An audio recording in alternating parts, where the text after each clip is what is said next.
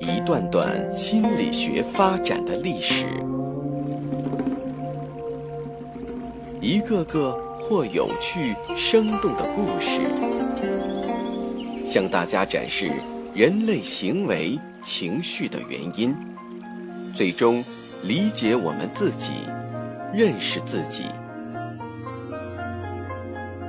请听资深心理咨询师刘铁铮的心理故事会，上山微电台独家首发。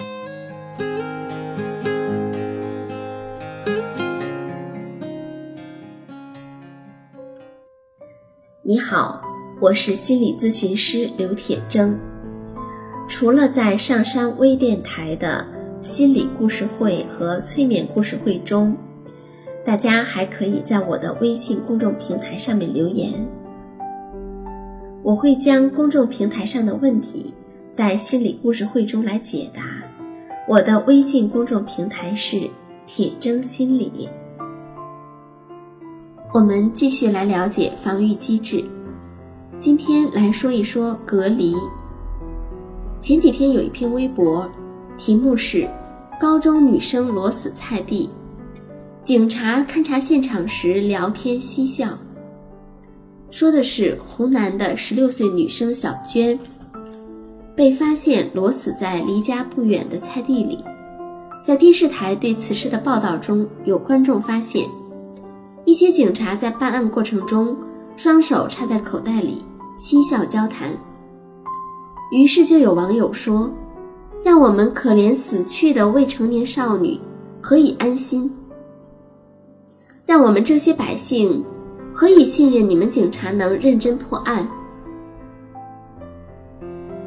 但也马上有人指出，刑警在勘察命案现场时大都是笑的。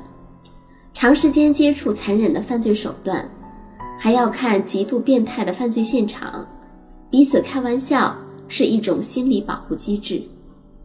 这种保护机制就是隔离。隔离主要是针对情感的。事实上，人之所以采用防御机制，也主要是针对情感的。隔离指的是你将你的情感的部分从你的意识觉察中移除了，而你的思维内容、你的想法和观念还可能留在意识中。之所以会将情感隔离，往往是因为那些情感是自己难以承受的。可能是很痛苦或是很恐惧的情感。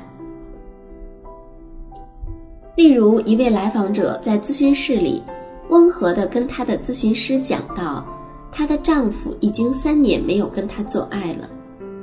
她丈夫每天都要深夜才回来，回来后直接就去睡觉，既不会去看孩子，也不理她。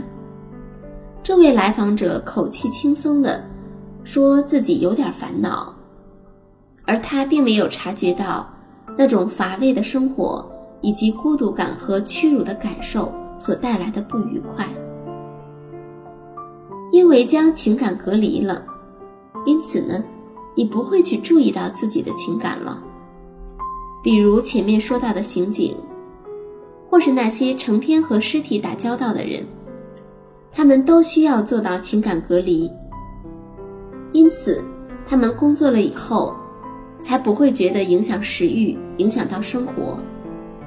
他们可以不带感情色彩，无动于衷，平静的或是笑着说很惨的事。这一点对于医生也是有必要的，因为他们每天接触到各种痛苦的情形，如果不将情感隔离，每一个都感同身受，时间长了，他们会受不了的。特别是对于外科医生，尤其如此。再比如说，零五年的时候，我去四川学习，同学里面有一位医生，我们两个中午经常一起吃饭。那个时候他刚生完小孩不久，吃饭的时候常常给我讲他的小孩怎样怎样啊什么的。有一天。他讲起孩子这几天大便有什么情形不对，看上去、摸上去、闻上去是怎样的，而这是在我们俩边吃午饭的过程中边讲的。我们可以继续吃饭，不会觉得恶心，这也是需要隔离的。我在想，这可能得益于在二十多年前我刚参加工作的时候，有两位年轻的同事，一到吃饭的时候就比着说恶心的事儿。开始的时候，我们其他人受不了，后来呢，大家就被训练出来了。还有啊，如果你去乡下，特别是在北方，有很多厕所是旱厕，味道很大。那隔离的好的人呢，就能够忍受，而隔离的不好的人，就可能完全受不了。即使尿急，也没有办法忍受。我的一位高中女同学，她考了医学院，她给我讲，她第一次上解剖课的时候。出来就吐了，并且连续几天都吃不了饭。这是他那个时候隔离的还不好，二十年的医生当下来，自然也就不会这样了。所以呢，隔离和其他的防御机制一样，都是为了让我们避免感受到痛苦的情感，让我们心里感觉到舒服一点。可是问题也出现了。当一个人习惯于在无意识中去隔离情感的时候，他不仅仅是体验不到痛苦的情感，同时把其他的情感也隔离掉了。别人就会觉得这个人似乎没有什么情感，冷冰冰的。患者遇到这样的医生，就会觉得医生很不关心自己，似乎完全不把自己当回事儿，因为这个时候。患者特别希望能够得到医生的理解和安慰。那么，如果是发生在家庭中呢，就会发现家人之间很难相互交流情感。在小说《陆犯焉识》以及由他改编的电影《归来》中，他们家的女儿丹丹很小的时候，父亲就被抓走了。而在他的成长中，也要去面对种种的不公平，这种痛苦对于一个孩子而言是很难消化的，也没有机会去修复。每个人都自身难保，他只好将情感隔离，所以呢，他就是那么冷冰冰的，甚至可以去举报父亲。在那个大环境下，人们的情感都只能是冷漠的。如果你的情感充沛，你可能根本受不了，你就没有办法活下来。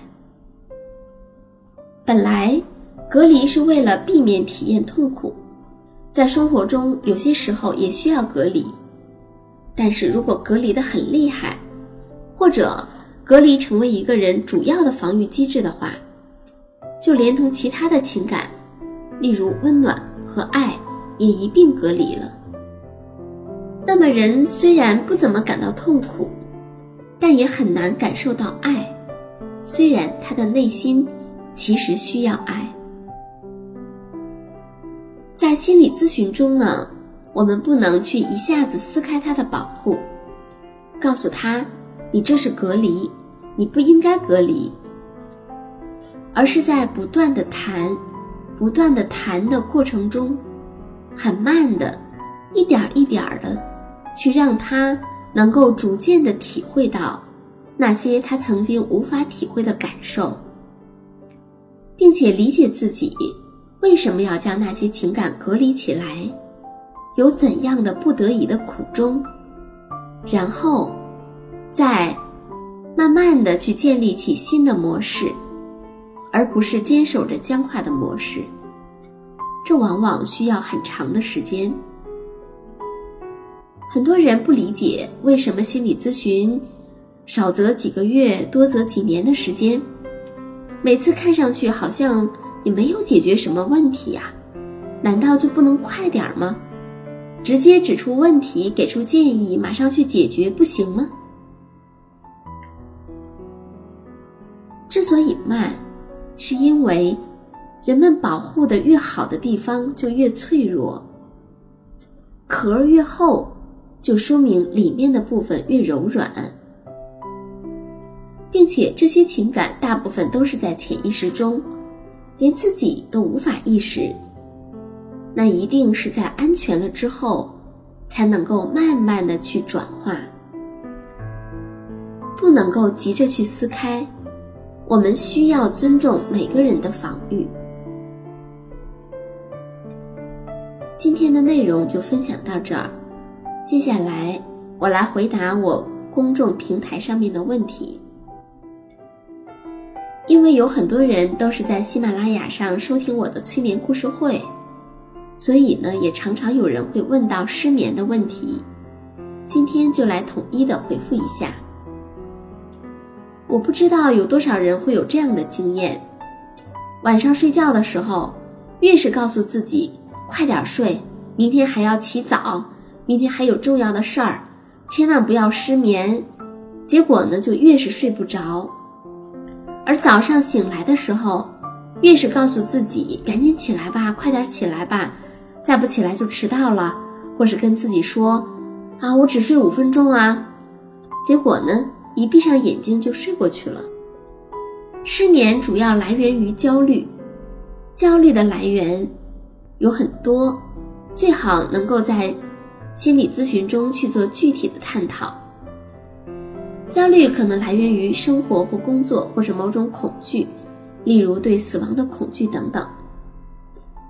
那么，在本来就焦虑的情况下，人们对于睡眠的态度会更加重焦虑。